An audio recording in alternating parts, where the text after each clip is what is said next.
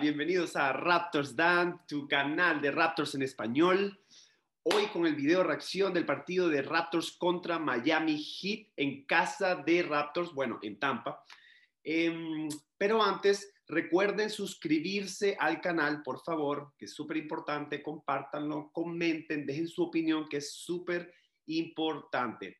Recuerden seguirme a través de las redes sociales como Raptors Dan, en Twitter, en Instagram, en YouTube, donde van a ver los videos o en tu plataforma de podcast preferido. Y también recuerden que hay un canal de Discord donde está el, la comunidad de Raptors en español. Si quieres unirte, yo dejaré la descripción abajo para que tú, el link para que te puedas unir si lo deseas. Ahí debatimos, hablamos de Raptors, echamos bromas. Así que bueno, ya lo sabes. Entonces, señores, hoy se pierde un partido contra los Miami Heat, 111 Miami, Toronto 102, con parciales del primer tiempo 29 Miami, 23 Toronto, se empezó, perdiendo, se empezó perdiendo, 27 Miami, 35 Toronto, se volvió a perder el segundo parcial, eh, eh, perdón, se ganó el segundo parcial, 32 Miami, 25 Toronto, se pierde el tercer parcial y el último parcial 19 puntos. Cosas que, cosas importantes que destacar acá. Primero, lo voy a decir así de plano y llano. Cada vez que el partido lo transmite el canal Sportnet, el partido se pierde. Cada vez que lo, que lo transmiten ellos van nueve derrotas. Ah, en cambio, cada vez que el partido lo transmite TSN, ¿ok? Y que el narrador es Jap Armstrong, el que dice, get that garbage out of here, el partido se gana. Qué casualidad. Sportnet, 9 de 9 derrotas, TSN, 5 de 5. Es un datico ahí, es una, es una echadera de broma. Igual eso igual no influye, eso no tiene que decir nada, pero bueno, ahí se las dejo. Entonces, se pierde el partido, señores claramente se los digo así, no hay respuesta para la zona de Miami, ¿ok? Antes de irnos a la zona, quiero darles pues eh, felicitar a los Miami Heat, excelente equipo, sin un Jimmy Butler, sin un Leonard, sin un Bradley, sin un, sin un Tyler Hero, igual supieron sobreponerse a los Raptors con todas sus piezas eh, donde están Así que una vez más, Spoeltra, el entrenador, demuestra que es un entrenador top y que sin tener sus piezas, pues es capaz de sacar una victoria sin estar en su casa. Bueno, en su casa entre comillas, igualmente no habían fanáticos en las gradas ni nada por el estilo. Así que nada, eh, hablar sobre el desempeño de Duncan Robinson, cuando Duncan Robinson en el primer tiempo te mete cuatro triples seguidos y pam, pam, pam, pam, pam, con la mano de, punteándole el tiro, wow, eso, eso, eso le baja los ánimos a cualquiera, ¿verdad? Eso importantísimo. Una gran noche de Chris Nunn.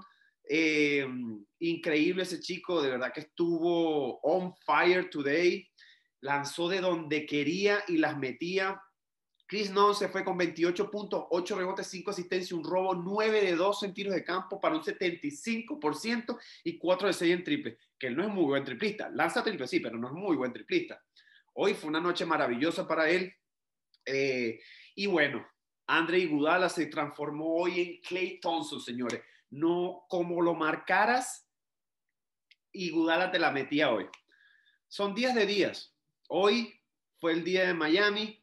Estuvieron bien, ¿sabes? Desde los triples. Sin embargo, eh, un Van de Bayo bien modesto hoy. 14 puntos, 13 rebotes, 7 asistencias, 6 de 14 en tiros de campo. Creo que se hizo una, buena labor defendiéndolo. Aún así, creo que su impacto defensivo se logró y por eso, por ende, lograron la victoria. Así que básicamente quería destacar esas partes, eso de, ah, bueno, e, este dato, Chris Non y Gudala sumaron entre los dos 39 puntos desde la banca, 14 de 18 tiros de campo y 7 de 10 triples. Increíble defendidos, no defendidos, como quisiera, la metía. Así que bueno, nada, felicidades, eh, felicidades, definitivamente felicidades. Miami lo hicieron muy bien.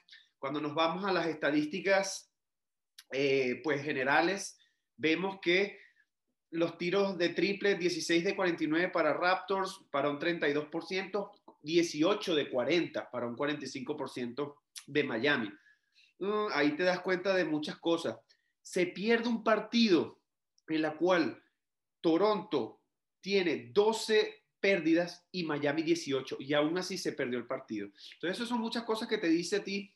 La defensa de Raptors no estuvo tan mala, pero lamentablemente no, la ofensiva dio mucho de que, de qué desear hoy. No pudo con la, con la zona de Miami. Eso lo voy a explicar ahora. Entonces, voy a empezar con las cosas negativas. Raptors solamente metió en el primer tiempo dos puntos en solo seis minutos. ¡Wow! Dos puntos en solo seis minutos. Increíble. Me voy para la siguiente. No hay respuestas para la zona de Miami. Se los dije en el video anterior. Recuerden cuando habíamos hablado de Charlotte Hornet que había hecho la misma zona y yo les dije, señores, si estamos pasando trabajo con esta zona, con Charlotte Hornet, que no son unos defensores increíbles, ustedes se imaginan cuando nos enfrentemos a Miami, bueno, ahí está. Ahora imagínate, tú métele esa zona a Jimmy Butler, a Tyler Hero y métele a Every Bradley. Oh, yo creo que nos dejan en 50 puntos. Hay que ser realistas, señores. Hay que ser realistas. No hay respuesta. No hay ningún tipo de bloqueo en las esquinas para que lance un tirador desde las esquinas. No hay un pase a la mitad, que esa es la idea, que hagan el pase a la mitad. Cuando el pase llegara a la mitad, que estaba en la agarrada de la mitad, ahí cuando toda la defensa de Miami empezaba a tener problemas, pero nunca ese pase llegaba allí. Y cuando el pase llegaba allí, Siakam lo que hacía era salir de la zona otra vez en vez de ponerse de frente al aro y lanzar su flotadora que tan bueno que es. Dos veces la hizo, dos veces lo consiguió no entiendo. Ahora, un dato que quiero decir, y estoy seguro que la NBA va, va, a cambiar, no digo que va a cambiar, pero yo digo que van a empezar a verse otra vez los tiros de media distancia, porque esa zona la está aplicando Charlotte, la aplica muy bien Miami, y hoy se la aplicó los Cavaliers a Brooklyn Nets. De hecho, los Cavaliers le ganaron a Brooklyn Nets hoy con Kyrie Irving debutando con Harden y, Kevin Durant. Se fueron a dos tiempos extra. Sexton estuvo de maravilla, estuvo on fire, así mismo dijo Kevin Durant después de la, de, en la rueda de prensa, y le aplicaron la misma zona. Entonces esa zona pareciera que todo el mundo la está aplicando. Señores, hay que cortar, hay que hacer bloqueo por las esquinas, hay que, hay que lanzar más, más tiros de media distancia, a, lo, a la vieja escuela, a lo de Rosen. Entonces, es como que siempre hay que irse para atrás y lanzar el triple. Eso es lo que busca esa zona, que tú lances el triple incómodo, la falle y inmediatamente ellos se vayan en contragolpe. Entonces, bueno, definitivamente no hay respuesta. Nick Nurse tiene que trabajar muchísimo en eso porque es grave. Es grave porque esto en unos playoffs va a ser terrible. Eso va a ser barrida, señores, porque no hay ningún tipo de respuesta. ¿Ok? Eh, la próxima cosa, eh, muchos errores en defensa. Se dejaron muchos tiros abiertos por mala comunicación en cambios de marca. Eh, para atacar el aro también dejaron mucho espacio. una oportunidad que Chris Boucher se equivocó y Olini entró súper sencillo. Igualmente la falló, pero fue falta de Boucher. Hubo muchas equivocaciones en defensa, muchísimas. Pero eso también tiene que ver por, obviamente, el ataque de Miami, que es muy impredecible, sobre todo cuando viene de la mano de Van Adebayo que se está convirtiendo en un playmaker muy de, cuidado en la mitad de la cancha. Increíble, muy bueno. Me gusta, me encanta este equipo, de verdad que lo, está haciendo súper bien, sin, sin grandes estrellas, de verdad que se compenetran y bueno, como les digo, Spolstra es un genio. Otros, otro, otro detalle, Boucher no tuvo su mejor noche.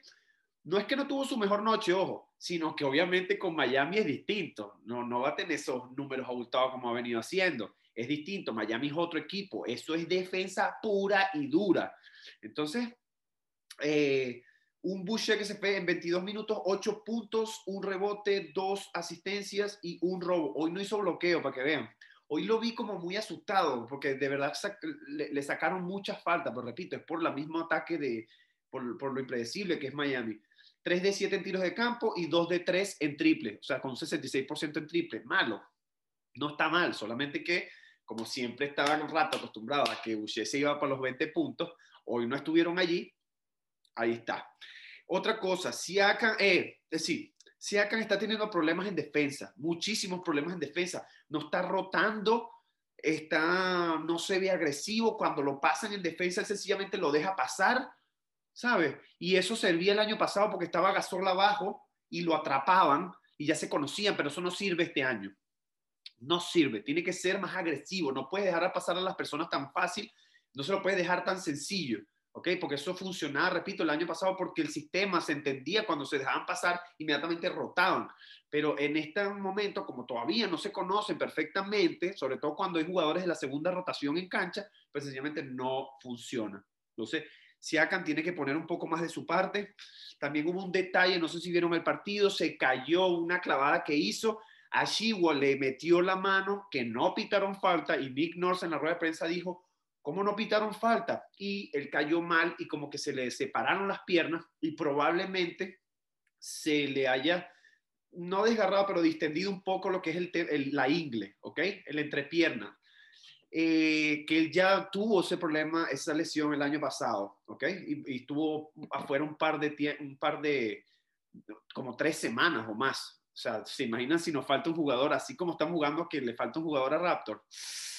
Wow, Em, bueno, Lauri, otro punto importante, Lauri eh, tuvo una noche, bueno, para decirte, sacan 18 puntos, 6 rebotes, 2 asistencias, 7 de 15 en tiros de campo, 46 en, en tiros de campo y 0 de 3 en triple. Siakam sigue con problemas en triple, no sé qué le pasa, yo supongo que como está tirando tanto de media distancia, todos los tiros de triple le están, que, le están llegando, no le están llegando completo al, al aro, está pegando en la parte más exterior del, del, del, aro. Entonces, bueno, supongo que es cosa que tiene que ajustar.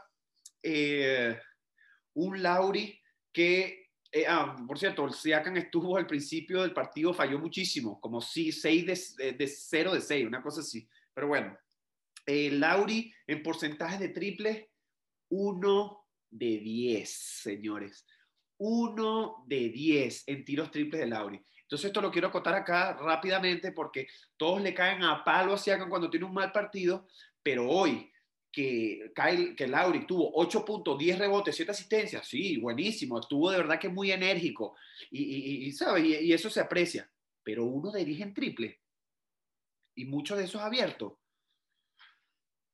Ahí se las dejo, ¿ok? Porque hay que ser, hay que ser, hay que ser equitativo y hay que ser bien objetivo. Entonces, bueno, esa por ahí. Y creo que básicamente esas fueron las cosas negativas de hoy. Cosas positivas, me gustó mucho el Terrence Davis que jugó básicamente en eh, eh, los minutos que jugó Norman, que, por Norman Powell, eh, tres robos que hizo maravilloso, de hecho logrando tiros, puntos en transición, excelente con tiros de cash and shoot de pie firme, logró 16 puntos, 4 rebotes, una asistencia, 3 robos, señores, y un bloqueo. 6 de 2 en tiros de campo y 4 de 9 en tiros triples. Muy bueno. Yo insisto, yo creo que ese chico tiene que estar en la rotación. Es un anotador nato, es un competidor, tiene que estar en esa posición. Powell, lamentablemente, hizo 7 puntos, 3 de 8 en tiros de campo, pero 1 de 5 en triple. Hoy no fue su noche. Así que este chico tuvo que salir por él. No me gustó el hecho de que jugó Norman y Terrance al mismo tiempo, estuvieron al mismo tiempo en la cancha. Creo que eso no funciona, tiene que estar uno adentro y el otro afuera o viceversa. Es mi opinión. OG, maravilloso, sigue con su defensa implacable.